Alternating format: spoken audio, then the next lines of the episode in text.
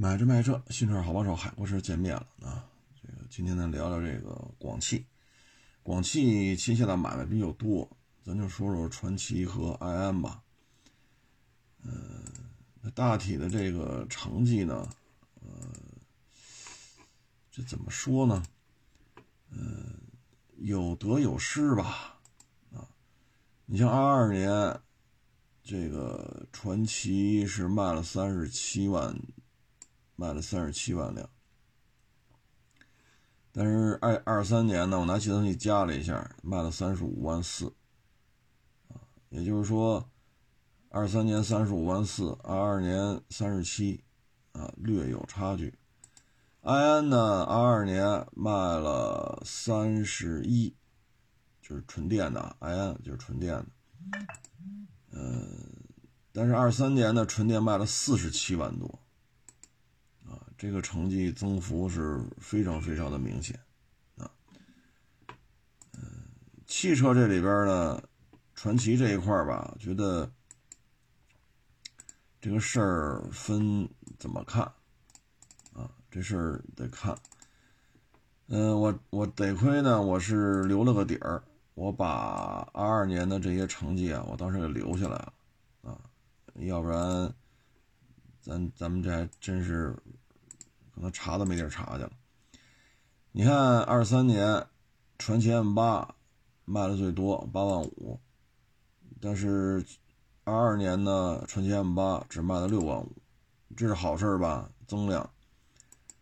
但是呢，二二年第一名呢是传祺 GS 四，卖了八万四，可是到了现在呢，传祺 GS 只卖了两万六，啊，只卖了两万六。那去年第一名传祺 M 八，第二名呢传祺 GS 三，啊，卖了传奇 GS 三，GS 三呢二二年卖了两万一，啊，去年卖了五万三，这也是有进步的，所以变化很大。传奇 S 四是消沉了，M 六呢去年卖了五万三，二二年卖了三万七，啊，MPV 的增量还是比较明显的，M 八从六万多增加到八万多。啊，M 六呢是从三万多增加到五万多，啊，GS 三呢也是增幅比较明显，啊，从两万一增加到二三年的五万多，影豹这算是一个主打城市小钢炮吧，这么一个定位啊，二二二三年是四万一，啊，然后我查了一下，呃，去年的。二二年的成绩是四万五，啊，这相对还还行。二二年四万五，啊，去年四万一。传奇 GS 八挺可惜的，啊，因为二二年卖了五万三，去年只卖了三万，这个跟他那套动力系统是有一定关系的，啊，那还有一个变化呢，就是，嗯，它好多车型没有了。啊，你像 G A 四、G A 八、G A 六这些数据查不着了，没有了。但是它增加什么了呢？E S 九 P H E V、E 八 P H E V、E 九 P H E V，它增加这三个新能源，其中 E 八、E 九呢是 M P V，呃，E S 九呢是那个 G S 八的一个新能源版本。这仨卖的呢也还凑合，E 九 PHEV 呢一万七，E 八 PHEV 六千八，ES 九呢是五千九，也算有点销量吧。但是跟过去相比呢，GA 六、GA 八、GA 四啊，GS 四 Plus 啊，这些车型呢没有了啊，所以有得有失吧。总体看呢，它把传祺 GA 系列呢。基本上就淘汰了。我们在二三年的销量排行里找不着这些车了，就是 GA 系列增加了三个新能源啊，都是 PHEV 的，E 八、E 九、ES 九。嗯，MPV 的霸主地位呢进一步巩固，因为 M 八、M 六这俩车二三年卖了十三万八，十三万八啊，二二年呢是。就说十万吧，啊，三万七加六万五，啊，就说十万吧，十万零两千大概是。但是 M 八加 M 六呢，去年这卖了十三万八啊，所以整个 MPV 的增量呢，大概是在百分之三十啊，就仅限于 M 八 M 六啊。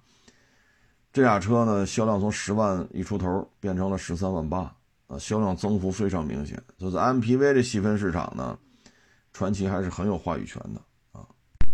比较遗憾的呢，就是大 SUV GS 八啊，这也是耗费了巨大的精力啊，结果这车呢，从五万三下降到三万啊，这大 SUV。销量下滑的比较明显，啊，这个，哎，咱也不能多说啊，就是这跟动力系统的这个跟这车的，哎，不说了啊。然后那个叫影酷，也是个 SUV，啊，去年卖了三万多，二二年卖了一万六。所以 MPV 呢也是有得有，呃，不是 SUV 呢是有得有失。啊，但是总体看吧，传祺的 SUV 销量在下滑，因为 GS 四八万四，GS 八五万三，就这俩是二二年的第一名和第三名，二二年啊，这俩加一块呢，差不多十三万八，十三万八啊，八万四加五万三，啊，但是现在看呢，这个 GS 四，啊。这个销量就掉的只有两万六了，啊，传祺 GS 八只有三万，加起来才五万六，十三万多变成五万多，这俩 SUV 的组合销量下滑的很厉害。虽然说 GS 三上来了，去年卖了五万三，啊，之前这 GS 三卖的并不多，只有两万一，这增了三万辆，啊，就从两万一增加到五万三，但那哥俩 GS 四和 GS 八销量下滑的太厉害。所以从这个销量的二二年、二三年的变化来看呢，它应该是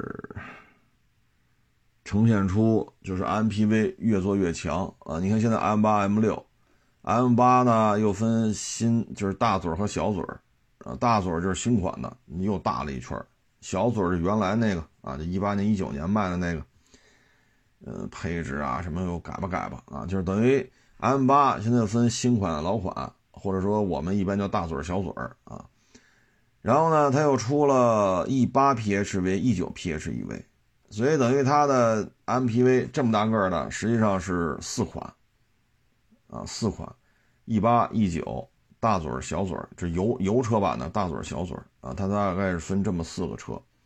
它现在就是也看清楚了，自己玩的转的不是大 SUV，而是这种比较大的 MPV，所以在这儿逐渐的发力。去年呢，因为一八一九上的时间稍微有点晚，市场宣传可能也不是太不太熟悉这车。我觉着二四年吧，这辆车的新能源这个是吧，汹涌的大潮当中，如果能扑腾扑腾的话，呃，E 九卖了一万七，E 八卖了六千，加一块两万三千多，两万四。一八一九卖了两万四，那二四年。四五万，当然这也瞎猜啊，因为这才一月份，就是二四年，奔着四五万试试这俩车啊。接下来是不是还要出纯电的呀？纯电的 E 八 E 九啊？这样的话呢，它大 MPV M 八这个尺寸就会出现六款车，就是 E 八 E 九 PHEV 这是俩，E 八 E 九纯电这是俩，然后 M 八大嘴小嘴这又是俩，它将会在这么大个车里出六款车。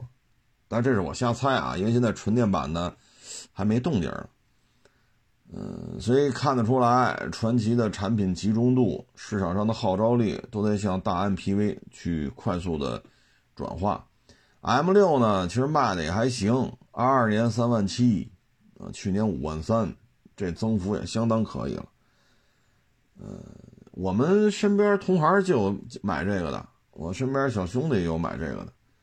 就是停车位不好找，但是呢又需要这么一个 MPV 啊，然后就买这个呗，也便宜，十小几万啊，不到十五万就能包牌。现在家里有老人有孩子，是不是？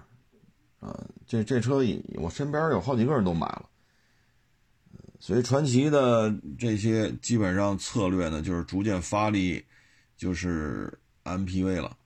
啊，如果我瞎猜啊，上纯电的一八一九，那就是六款车，啊，M 八大嘴小嘴是油版的，PHEV 一八一九，然后纯电的一八一九，但是纯电的现在没什么动静啊，我这也就是瞎猜啊。那纯电的呢，就是埃安，埃安呢，我认为表现的不错，啊，嗯，整体的销量吧，呃，有一个明显的增加，二二年呢。是卖了三十一万辆，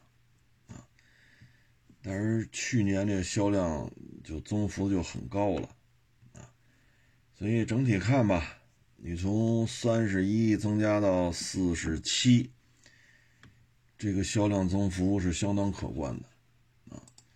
那这里边变化呢，我觉得，呃，主要就是。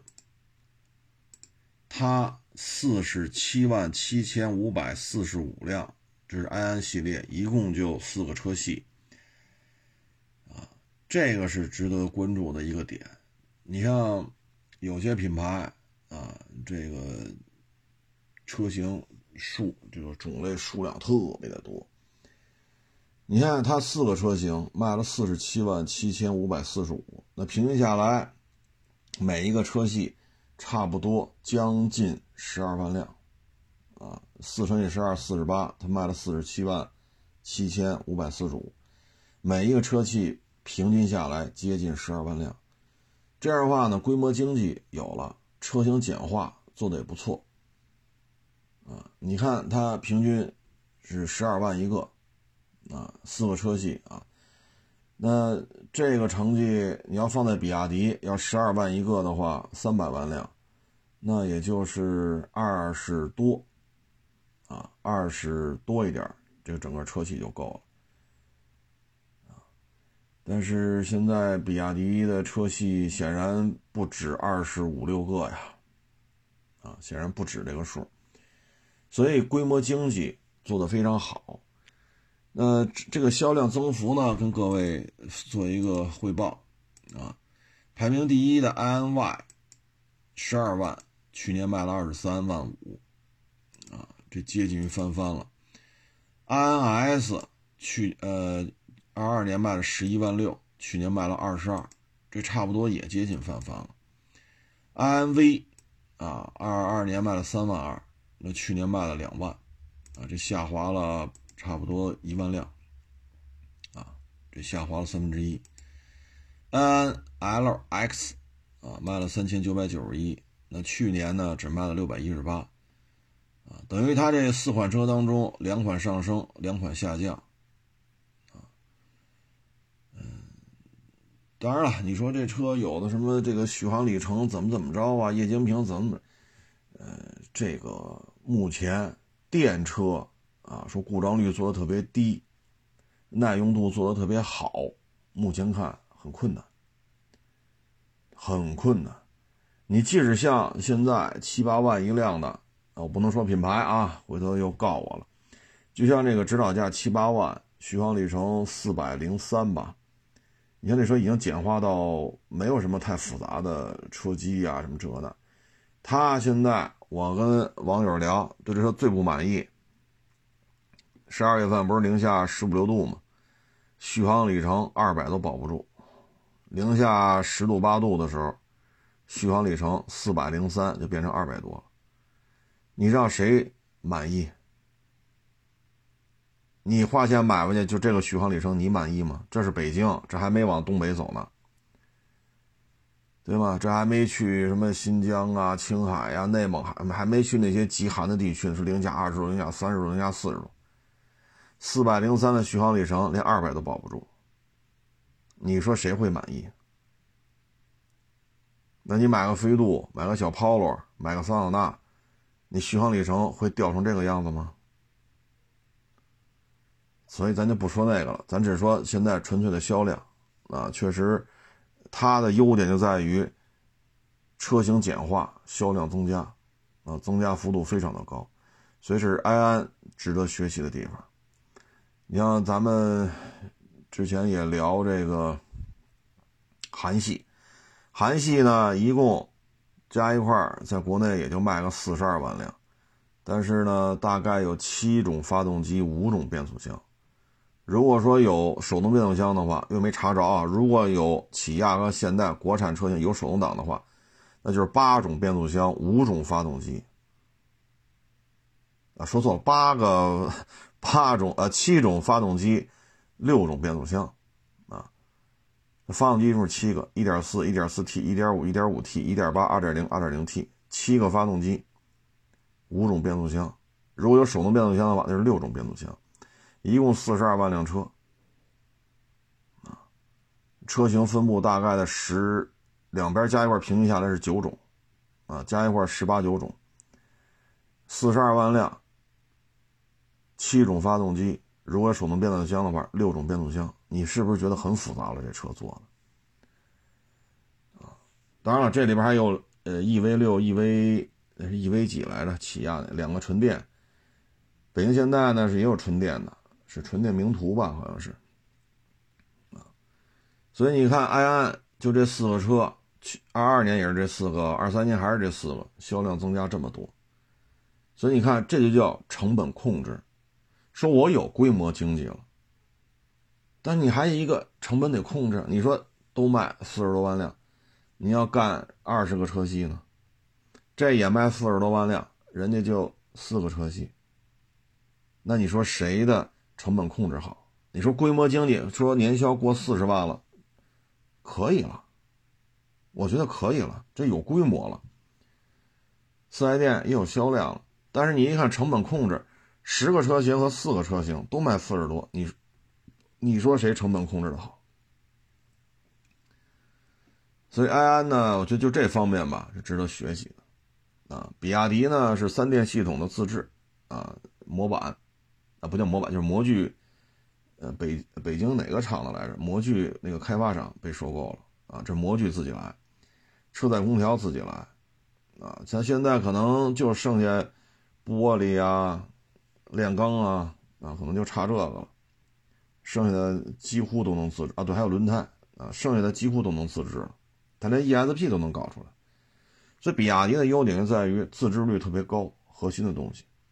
安安的特点在于销量增加这么多，从三十出头变成四十大，但是还是四个车，这就叫成本控制与规模经济啊。嗯，反正各有各的优点吧。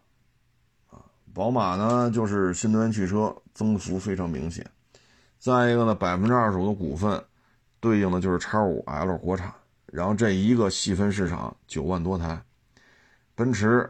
没有国产 GLE，奥迪弄个 Q 六，Q 六尺寸也够不上，哎，反正差点吧。所以人家就跟这儿，是吧？一根独苗啊，嗯，所以都有自己的优点。安安的优点就是规模经济与成本控制啊，这就是广汽安啊。当然，广汽它的车还是比较多的。啊，广汽旗下的车，哎呦，这个，嗯，我看一眼啊，有广汽丰田、广汽本田，啊，当然了，广汽菲亚特、克莱斯勒这就废了啊。但是广汽旗下的车还是比较多的，广汽这些年吧，通过跟克莱斯勒合作、跟菲亚特合作、跟三菱、丰田、本田合作，应该说充分的了解了。或者充分的接触了美系、欧系、日系的汽车设计、制造、生产、维护、宣传、营销，以及他们的对应的耐用度、故障率，啊，应该说是有一个充分的了解，啊，所以我觉得以后广汽可能侧重点吧，就是 MPV，啊，因为这个目前看成绩还是比较好的，市场认什么咱就生产什么呗，是吧？适者生存嘛，啊，也没有别的捷径。说我有什么你就得买什么。你要放在八十年代、九十年代行，啊，那会儿基亚经济向市场经济转化嘛，有车就不错了。但现在不是了，现在是充分竞争，甚至到充分内卷了，就是消费者买什么你提供什么，所以这个我觉得还可以吧。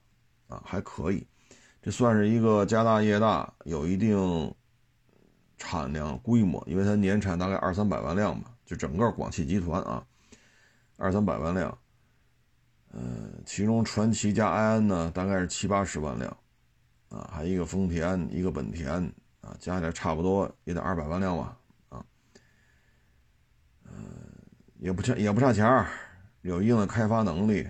啊，你像 M 这个 MPV 啊，M M 系列、E 系列啊，有一定的开发能力，不差钱儿啊。整个企业的经营灵活度还是比较高的啊，官僚主义的东西比较少，所以这还算是一个比较有特点的企业吧。将来也是有一定的发展空间的。它的规模现在比不了上汽，上汽是五百多万辆，它应该是二百多万辆。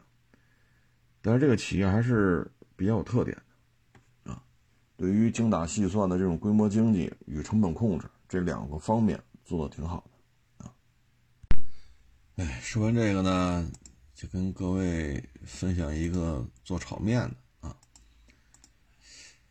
啊，好像是北京台播的吧，我也忘了。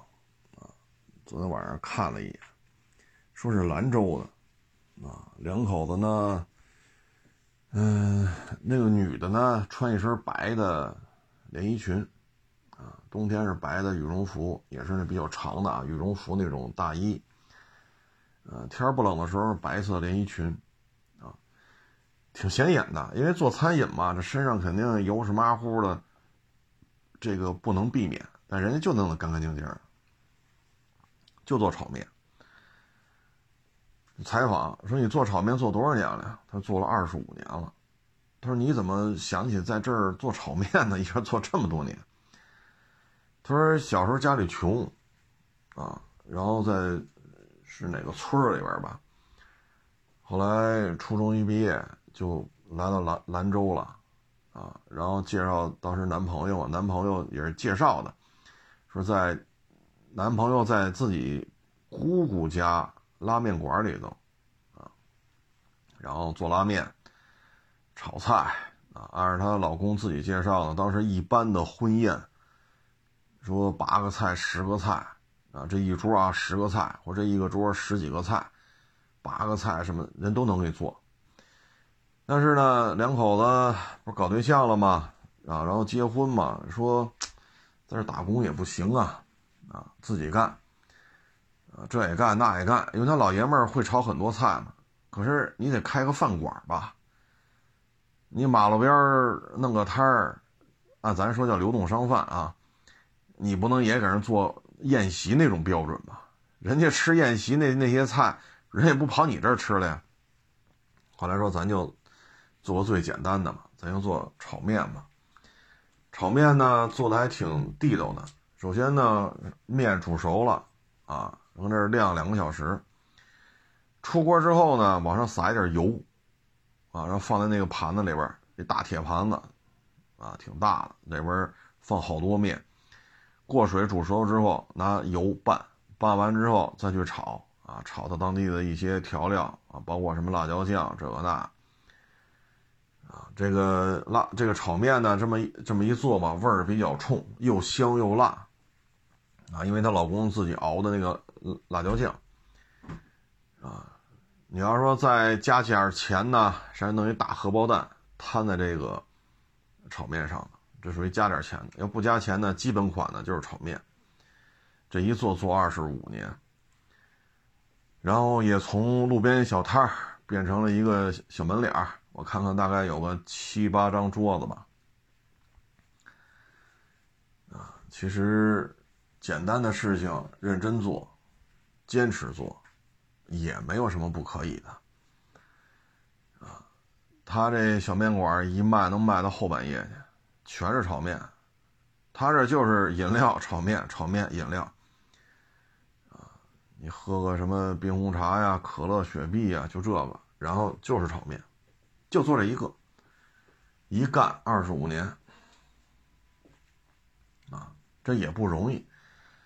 所以有些时候呢，也不见得说咱要怎么怎么着，啊，宏图宏图之志岂是你们这些啊 小老百姓所能理解？咱都是普通人，哪有那么多雄心壮志，是吧？所以有些时候呢，脚踏实地也不为过啊。你看这两口子，老爷们儿就在那吵，哎呀，左一份右一份左一份右一份他呢，啊，就在这儿负责给你收钱啊，给你端上去，然后收桌啊。两口子就这么配合，这么一干二十五年啊。但是那个名字没记住啊，咱就说这个事儿，那踏踏实实的也没什么不可以的。咱们不要有太多的说荣归故里、光宗耀祖啊，回到老家怎么怎么显摆，是吧？咱们其实就是普通人啊。另外一个呢，是我看了两米啊，两米饭桶，那那兄弟也行啊，又跑到澳门去了。我看了，我觉得，哎，挺感慨的。大家可以关注一下两米，但我不认识他啊。我跟两米，我我不认识他。他呢，去澳门是一个什么事儿呢？之前两米不是跑香港去吃百家饭去了。他呢是在澳门碰到一女孩，那女孩确实长得很好看，很漂亮，保养的很好。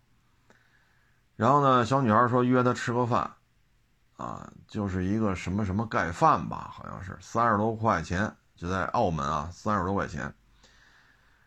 然后就说，是为什么想约这两米呢？吃个饭呢？他就说希望让年轻人呢好好学习。他自己呢是姐儿俩，他是妹妹，他是八九年出生的。他不说啊，真看不出来，保养的很好，长得很好看，啊，很漂亮的一个小女孩。他一说八九年的，哎呦，我这三十四五岁了，真没看出来。小女孩呢，就说初中吧，还是高中啊？因为她父母分开了，她妈妈带他们姐儿俩，一个人养活两个孩子很困难。他呢就觉得上什么学呀，没用，帮着自己是吧？帮着自己亲妈挣点钱得了。他就去各种打工，啊，各种打工，啊，但是呢，到三十多岁了，他发现了很多工作不用他，因为高中学历嘛，人不用他，啊，包括他做那个荷官，我听那等于把那边屏蔽了嘛，因为不让说嘛，应该是澳门那支柱产业里边发牌的，啊，应该是干过这，我听那口型，大概其实这个意思。他想干一些他想干的工作，但是学历人不接受，啊，高中毕业。他说现在，唉，挺后悔的，啊，所以现在他去上补习班，准备考澳门大学。他现在公司呢，他那个老板娘特好，啊，老板娘一听，嗯，挺支持他。啊，就给了他一些帮助，让他去上那个啊，咱们叫复读班或者说嗯夜校啊，我不知道我不知道澳门管这叫什么，就类似吧，就这种补习班让他去学习，学习之后准备考澳门大学。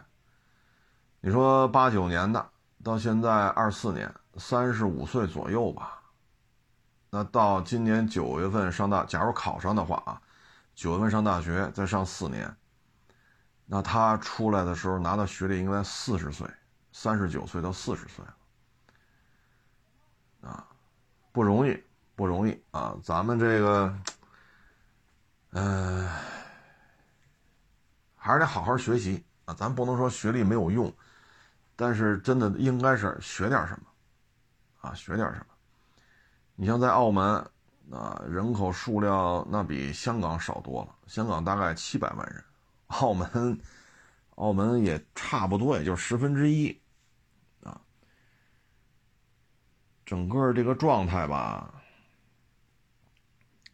当然了，混出来了，那就是混出来了，那没混出来，你会发现，想找一些好点工作是要学历的，啊，所以什么时候最轻松？咱有什么说什么，上学是最轻松。当然了，他有他的特殊情况啊，因为他父母分开了，分开之后，他妈妈带着他们姐俩，十几岁，两个孩子十几岁，啊，作为他母亲来讲，挣钱养活等于三张嘴嘛，啊，他母亲带着他们姐儿俩，三张嘴，这个也可以理解啊。嗯，出国唱片，啊，我觉得这女孩不坏。啊，通过这采访看，这女孩人不坏，还是有一颗积极健康啊，想向上发展的这么一个心。但是人家呢，没有说去夜店呀、蹦迪呀、酒吧呀，啊，上这种喝花酒的地方，怎么弄个这个就攀上高枝吧，嫁入豪门啊？人家小女孩没有这些想法，人家自己攒钱，还要去上补习班。啊，或者叫夜校，还是叫复读，反正复读班啊，我不太清楚。澳门管这个叫什么啊？还要去考澳门大学，这是一好孩子，想法做法都没毛病啊。咱除了点赞，咱也不能说什么，不容易。有些时候呢，我看一些短视频上啊，什么工体怎么着吧，三里屯怎么着吧，这个那那这，我有时候啊就。就我能我能看明白你的背后，你那双眼睛背后你在想什么？就是想在这里边满足自己的虚荣心，最后跟一个有钱的谁谁谁结婚，说白了就这点事儿。但是呢，我再次提醒，就能说有钱啊，仨四合院，北京五十套房，对吧？五十套楼房，三个四合院啊，爹妈卡里一个多亿啊，然后。这这算有钱吧？啊，这在北京这肯定不算穷人了。你想通过喝花酒的方式啊，不论是酒吧、迪厅、KTV、夜总会，想通过这种方式嫁嫁过去，你考虑过没有？这样的孩子，他爹妈不是大傻子。通过改革开放，说九十年代、八十年代到现在这二三十年高速发展，人家寻找一个比较好的契机啊。人家发展起来了，说北京楼房三四十套，四合院好几个，啊，现金，嗯一查余额，好家伙，后面那一串零，你都你都晕菜了，这都不是六个零七个零了，这这比这七六七个零还要多。人家爹妈那也是社会当中摔打过来，说自己家孩子说领这么个儿媳妇回来，爹妈也要做背调的，好，一做背调。您这三百六十五天，啊，去酒吧一百七八十次，啊，去 KTV、迪厅、夜总会又去了上百次，然后外边开房开了一百多回，这种背调出来，这，人家爹妈愿意让你这个就这样的记录，就这样个女孩就进家门吗？你什么目的啊？那肯定就跟儿子说了呀，喝花酒就喝了，别喝出病来，别喝出事儿来。领这么一个回来，绝不同意。你放心吧，家里真是家，这这不是家财万贯了，这是家财多少个亿。像这样的主，人爹妈一做背调，绝不会同意的。啊，所以我们要青春啊，确实无敌。啊，青春确实就是资本，但我们应该用的怎么让自己变得更好，变得更强，而不是企图通过自己这张小甜嘴儿，对吧？会说会聊啊，所谓的高情商女孩，然后通过自己的花枝招展，甚至于脸上的弄一弄，是吧？二次加工一下，你这个不是一个好现象。而且我可以这么说，一百个这么干的女孩，九十九个。都得不到他想要的，甚至于受到伤害，甚至于就受到伤害，啊！所以你看，澳门这小女孩，我看两米饭桶采访之后，觉得那小女孩办这事儿没毛病啊！你说这都三十四五了，再上四年澳门大学，这四十三十九，这还好找？这话咱可不能说。咱可不能说，因为人家在努力的过程当中，人家没有妨碍到咱们，对吗？上大学这事儿不是坏事吧？他跟去酒吧、迪厅、夜总会钓钓富二代的那完全不是一回事我觉得人做的没毛病，每每天也挣不了多少钱，然后还在他说他在深圳吧，他和他姐姐合伙买套房，让他妈在那儿住，因为澳门房子比较贵。去深圳，他每个月还要支付他分担的大概是五千块钱的房贷，然后每天还要吃，还要出行，还要他本身还有工作，这个那不容易。所以呢，所以我觉得就是学肯定得上，能上多少上多少啊，但是上还是没上，这个不见得说所有人都去清华，啊，也不是说咱所有人都去北大。啊，当然，咱也不能说所有人都初中毕业，咱就弄炒面去，这也不现实。都去清华也不现实，都上澳门大学这也不现实。毕竟十四亿人呢，啊，我觉得呢，就通过这些案例呢，就是积极的、健康的、向上的一种精神状态，啊，一种精神状态，啊，就跟各位做一个分享吧。不能说现在经济形势不好，摆烂，摆给谁呀？你摆给我看，你爱烂不烂，我可不看，我没那闲工夫。我宁可再看一遍《平原烽火》，对吧？我宁可看一下《武工队传奇》啊，我我再看一遍《零炮楼》，我我我宁可再看一下《贾队长》啊，《地下交通传》什么黄金彪、贾富贵儿，我宁可看这个，我也不看你摆烂，跟我有什么关系？说躺平，爱哪躺哪躺去。就包括咱之前说那社保，啊，昨天还有网友给我推了一篇文章呢，说您看看，这是不上社保的，就是中原某大省那省会城市，对吧？不是一个台资企业在那弄了一个大的手机工厂吗？小时工呢，一月能拿到六七千，但是就不给你上社保了。正式工呢，给你上社保，扣五险一金，那拿到手可能就四千多。三千多吧，四千。那好多人觉得我要欠钱，我不要你这社保，我拿不着，我拿的我拿不着钱不行。所以大量的人都选择小时工，愿意上社保人特别少。那这时候呢，你会发现他们的就是也做了一个调查，女工多，就采访这些女工，女工很多都有孩子了，自己呢因为这个学历的问题，只能在这儿打螺丝。啊，但是呢，挣着钱又怕孩子那什么啊，学弹琴，学跳舞，啊，学这个学那，上私立学校，哎呦喂，这个花钱就嗨了。为了让孩子这个那个，自己连社保都不要，我就上小时工，小时工一个月能拿六七千，上社保就三四千。那你想过没有？就是第一，学弹琴、学跳舞、搞艺术，咱们作为父母有没有这种人脉？十四亿人，怎么着唱歌就您就能唱唱出个出人头地的状态？怎么着您说您学弹钢琴，您就弹的可以衣食无愁呢？咱们反复说过关晓彤和贾玲，咱与其把这钱花在这儿，咱不如让孩子把本科就基础学科啊，比如说。语数外，物理化学，咱不如让孩子把这些主科学好。你要请点家教，说给孩子讲讲数学呀，啊，讲讲这个物理呀，讲一讲化学，我觉得这是可以的。哈，又琴棋书画那一套。那你想过没有？就是你你能给这孩子什么样的人脉上的搭建吗？贾玲混出来了，四十岁才混出来，之前多苦啊！关晓彤二十多就已经到这个份上了。当然了，我不是说演技不行啊，关晓彤确实是个学霸，非常聪明，颜值、身材、智商、学历，包括高考那成绩都在这摆着呢。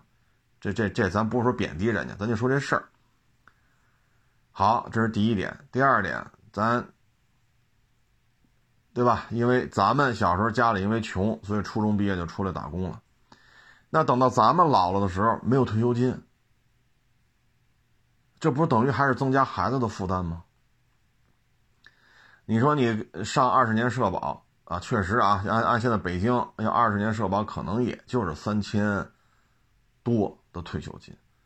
但你你可别忘了，爹妈加一块能有个六七千块钱，和爹妈加一块没有退休金，这完全是两回事你没有退休金，没有医保，那增加的是孩子的负担，对吗？但是你现在又上私立学校，又学弹钢琴、拉小提琴，什么拉丁舞、国标舞，又学什么唱歌，就咱们这个薪资收入，可以说几乎就没有存款了，全都掏在上头了。那还不如让孩子真是请家教，把主科学好，就刚才说的语数外，呃，物理化学，对吧？把这些学好，啊，咱们。少花点，因为搞艺术太烧钱了。原来我说过，我们那个同届不同班，也算是同学吧。因为同届不同班，三十年前请人家教他唱歌，一小时交一百块钱。咱们听众朋友如果岁数大点都知道，九三年、九四年一个月挣多少钱？就普通老百姓啊，咱就别说那大款什么的。就普通老百姓挣多少钱？一小时就要一百。我之前分享过那案例，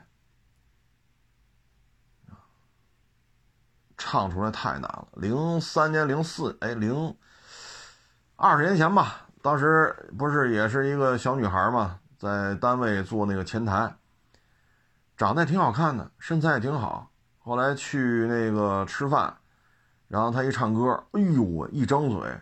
全都惊了，这歌星啊，这是。后来一聊，说你怎么跑这当前台来了？你唱歌这，您这一唱，别人不敢唱了呀。小女孩当时中央台不是全国青年歌手大奖赛，好像是好像是叫这名字啊，全国青年歌手大，我忘了，反正就这个名字。中央台办的，人拿了第几名，反正不是冠军，但。我记不太清楚是第二名、第三名了，拿过这成绩，按理说可以了吧？我们听他唱，那谁都不敢张嘴了。这、这、这、这，他唱你再唱，那不就丢人现眼了吗？人唱的太好，这是二十年前的事儿。后来就问你怎么不唱这？你这可惜了呀，在这儿，谁听他唱歌，谁都认为这是个人才，长得也好看，身材也好。后来小姑娘说：“我们要去唱，走这条路。”我们拍个 MV 就要二十万，零一年、零二年的时候二十万，这什么概念？仅仅是拍摄费用，望京开盘三千四，天通苑开盘两千一百六，制作费用就要二十万。MV 拍完了，你上哪儿放去？你是不是要找各个电视台啊？那会儿还没有网站，也没有什么微博、微信，没有啊。零二年、零零零三年，他说：“你要是再去找台里，你不还得花钱吗？”然后那会儿电台是雄霸一方，你还得各个节目对吧？各个频道都得去，什么金金曲排名，什么前十名，什么这那，那会儿不老是弄这个吗？那你要想进前十，还得。运作这一运作又是钱，那好，北上广深、武汉、重庆、成都、南京、杭州、西安，对吧？什么石家庄、郑州、长沙，啊，这些城市的电台你都得去维护关系，那这一圈下来又得多少钱呀？根本就弄不了。这是打小拿钱砸，有天赋，长得也好看，身材也好，确实唱得好。家里花钱砸砸到最后跑这当前台来了，那那你还不如把数理化弄好了呢？当前台不需要拿钱这么砸呀。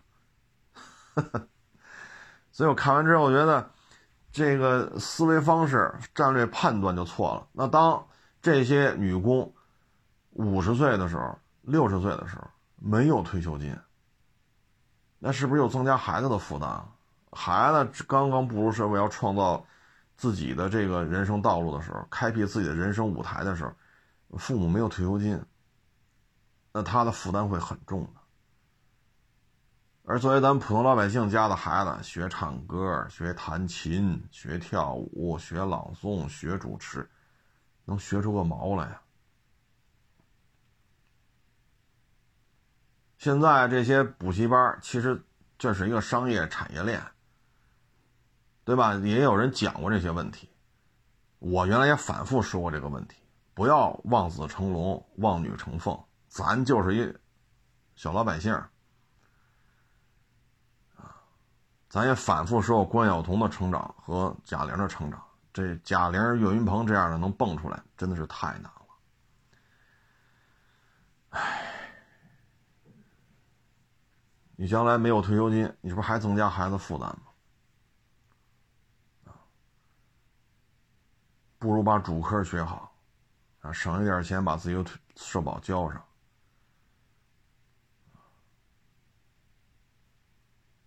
像这个，嗨，就跟各位做一个分享吧。我觉得澳门那女孩，大家可以看一下，两米饭桶，北京孩子到处吃百家饭去。澳门这小女孩真是，我觉得，嗯，还一个就是那个白头发乌克兰的。咱们这边好像是浙江吧，一小伙子去意大利读书，建筑土木工程吧，啊，读的研究生。他那个认识一个女朋友，乌克兰的，一脑袋白毛，然后小女孩学中文，他俩在意大利好上了，后来回中国了。你看那小女孩，有一件事情，我觉得真是咱们这边社会风气已经，你看那个小男孩的妈妈。啊，就给他买吃的、买喝的，好家伙，给他钱，啊，上超市一弄弄一手推车回来，只要这小女孩看了，拿起来就放下，这孩这个男孩妈直接刷卡买。小女孩看到这一幕吧，有点哭，啊，因为他爸爸好像是大毛二毛打仗的时候，他爸爸死了，全家跑出来了。他妈妈在一个城市，他姥姥在一个城市，他在一个城市，在欧洲，我我我记不清了，是都在意大利还是在欧洲不同国家的不同城市，没有人关心他。来这边一关心，哎呦，都哭了，啊，说这个怎么给这么多钱呢？你看跟咱这边社会风气不一样，咱这一见面，哎，这怎么没没给三金呀？一见面就给多少钱？见面就要多少？咱这边张嘴要，你看人家一给，人家反而。还有那个英国那女孩，她去新疆，她的男朋友不是新疆的吗？从英国苏啊，她应该算苏格兰的啊，到了新疆给那么厚一大沓的钱，你看女孩都惊了，说为什么要给这么多钱呀？这样做不太合适，啊，所以你看我们过去这些优良的传统，反而逐渐逐渐在被消磨掉。我们现在的影视作品潜移默化传递给我们的，干得好不如嫁得好。这些影视作品起到了什么潜移默化的作用啊？包括这个，这爱泼斯坦吧，老念成爱因斯坦，包括那萝莉岛。你看他们所控制演艺圈拍出来片子，这个杀手不太冷。你再结合罗列岛上这么多未成年小男孩、小女孩就没了，几千个小男孩、小女孩没了。你再看一下这个杀手不太冷，说白了，这不就是未成年小女孩吗？潜移默化的告诉你，成年人和未成年人可以搞在一块啊。包括这两天《泰坦尼克号》那个男主角小李子啊，跟克林顿他媳妇儿，这两天那个庭审档案也公开了。克林顿的媳妇儿让小李子去罗列岛陪他，开价一天六百万。大家看了吗？这这两天这全全爆出来，中央台，中央台这两天都专门拍了四十多分钟说这事儿，中央台都拍了。就我们现在理解了为什么小李子开始不搞身材管理了，啊，肚子越来越大，为什么就放放飞自我了呀？安全啊！我这么一说，可能很多人不理解。你可以上网去搜一下，希拉里跟小李子一天六百万，不是小李子给希拉里，是希拉里给小李子六百万。小李子就是泰坦尼克里边那个男主男一号啊。哎，所以现在影视作品潜移默化看到的这些应该传承下来的东西，逐渐都被现在的影视作品所消磨、消磨掉、掩盖掉。总而言之吧，人应该是靠自己，而不是总想一夜暴富。现在满满满屏幕都是摆烂，爱爱哪摆哪摆去，躺平爱哪躺哪躺去，不上社保爱上不上跟我没关系。所以现在这个整个这风气不大对。你看今天给各位分享这些案例，人家山沟农村来的，到了兰州搞对象了，因为也亲戚介绍嘛，都是熟人，然后就做这个炒面，一做做二十五年，人家。家里边房子、车子也都置办起来了，这也没什么不好的，我觉得也挺好啊。我觉得挺好的，包括是澳门这女孩，八九年的，因为家里穷，提早的步入社会去打工，但是这个高中学历这有时不好混呐。现在八九年的孩子，你现在又想上澳门大学。哎，这个精神呀，咱必须给人点一个赞，啊，小女孩不容易，啊，包括再跟大家分享一些中原大省、省会城市，对吧？台资企业做那个巨型手机生产线，不是手机是巨型，就是生产线是巨型的。你看这些女工做这个调查，你就是。这个收入水平，一月六七千，还要让孩子上私立学校，还要去弹琴，去去什么小提琴、钢琴，什么形体、舞蹈，唱歌、诗朗诵、主持。哎呦，我老天呐，咱咱还是把自己社保上上吧，把孩子的主科培养一下，啊，就跟各位做一个分享吧。但是不要因为满屏幕都是摆烂，所以我摆烂。满屏幕都是不交社保的，所以我不交。等你退休的时候，或者等你上医院的时候，你发现医院不给你报销了，因为你没交医保。这时候你不干了，那你找那些拍小视频的去，天天让你摆烂，天天让你躺平，天天让你不交社保，你找他们去，让他给你报。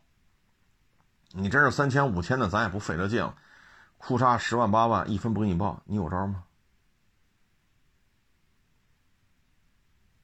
你有招吗？我看那篇文章里写嘛，他们有的这个都是打工的嘛，啊，说这个上小时工挣得多，一月六七千，一干干了七八年，干了十年，四十中不上社保，结果呢，一干干到现在三十多了，确实劳动强度很大。好，突然哪哪哪不舒服了，上医院了，做手术，这个那个，十万八万，那您这些年您就没上过社保，为什么给你报啊？你这一下就背上一个非常高昂的这种经济负担。那你有社保，咱不说十万八万全给你报，那最起码大部分能给你报。啊，再一个，如果你上了十年了，你上了十年社保了，你再上五年就达到最低线了。对吗？那现在你觉得社保有用了，再上，你是零啊，你还得再往后延十五年，已经三十多了，再延十五年，你这工厂还要不要你？这都不好说。所以就是各位呢，纷杂的这个小视频啊，潜移默化给我们带来的是什么？我们得分清楚啊，我们得分清楚。啊还一个呢，就跟各位分享一个现象吧。啊，我我说的肯定不是北京啊，肯定不是北京。你看，从十二月份出政策，我再次重申啊，我说的可不是北京啊。十二月份出了政策，然后呢，要求大中介在网上挂小区的价格，过去是平均成交价，现在让你挂平均挂牌价。第二，这两天又开会召集各个中介。啊，要求那些房源能筛往下筛，所以这两天你会发现，突然出现了在售房源大幅度下降，但是成交量没变化。啊，所以现在呢，我再次重申啊，说的可不是北京啊。所以现在呢，你看这些东西呢，要有一个理性的判断，啊，理性的判断，啊，嗯，一切还是以你自身的经济状态作为一个买与不买的一个评判依据，啊，否则的话，你一看又是小区价格涨上来了，是过去挂的成交价的平均价，现在是挂牌价的平均价，它能不涨上来吗？那你要看二手车挂牌价，那更高了。那 X C L C 七六一九年的还有挂他妈七八十的呢，你买吧，新车都用不了这么多。你看这个就就，那这不一回事吗？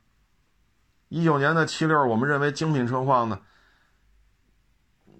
四十四十多，也就这样了吧。那挂牌挂八十，你是看挂牌价，你是看成交价？就跟各位做一个分享吧，当然我说的肯定不是北京啊，这个不要对号入座。嗯，春节前、春节后吧，我觉得就是还是那句话，有班上别投资啊。你包括开网约车，这两天有有网友给我发这文章，他说你看看网约车抽成百分之三十，你都说低了，我一看百分之四十，哎呦我去！我这他妈有点过了吧？这你妈一天开十四五个小时，腰椎、颈椎啊，包括膀胱炎、肩周炎，这都较了劲，拿可以说是拿命换钱呢。抽成能抽百分之四十，哎呦我去！抽成百分之四十，哎，你还必须接那特惠单子。不接特惠单子活特别少，你接特惠单子吧，几乎等于白跑。你说你怎么弄？扭过头来他还说我赔钱，我一年亏他妈一百多个亿，这钱都哪儿去了？以北京为例，七百万辆小汽车，咱不说七十万辆跑网约车吧，最起码十万辆总有了吧？这数字我觉得说的很保守了，十万辆。对吧？一辆车一天接十单，啊，一单三十块钱，您抽百分之三十，您抽十块。那十万辆，他一天十单，一单抽十块，一百再乘以十万，一天你要挣一千万。那你运在北京地区运营这么一个 APP，一天的收入就达到一千万，而又说的很低了这个价格。然后你告诉我，你一年能赔出一百多个亿？所以呢，网约车能不干就别干，受不了，特别是中年人，说三十多、四十多了，就跟车上开他妈十四五个小时，你开什么车你也受不了，毁身体！而且抽成抽这么高，特别是那些买车去跑网约车的，真的是，哎。成年人不容易，这我都能理解，啊，那你还不如花个几千块钱弄个小电动自行车去送外卖呢？你最起码投资不一样吧？您说呢？你说买一汽车跑网约车的投资四千，我投资四千块钱能不能买着二手车？能，但我投资四千块钱买一二手车平台，允许这车在网上挂着接活吗？啊，所以各位一定得想清楚。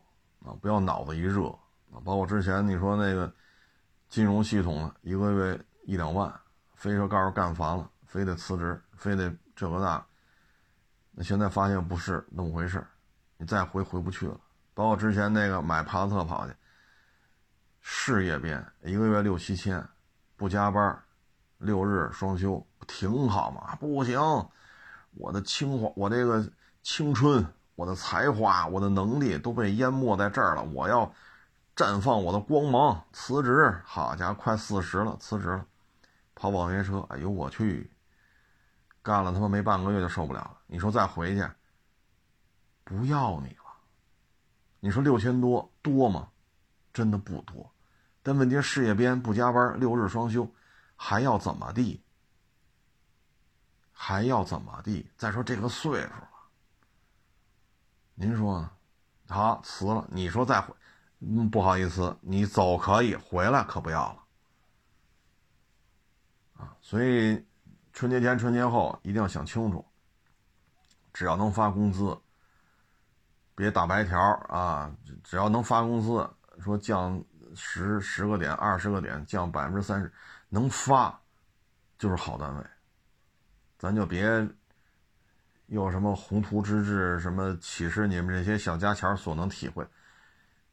反正我们能体会就是一顿不吃饿得慌，别的大智慧我们也没有，我们就知道一顿不吃饿得慌，两顿不吃就。就往那一坐，就就真是，是吧？三顿不吃，估计上医院了，就得啊。这我们能理，我们理解的就到这儿了啊，仅供参考吧啊。谢谢大家，谢谢捧场，欢迎关注新浪微博“海阔试车手”。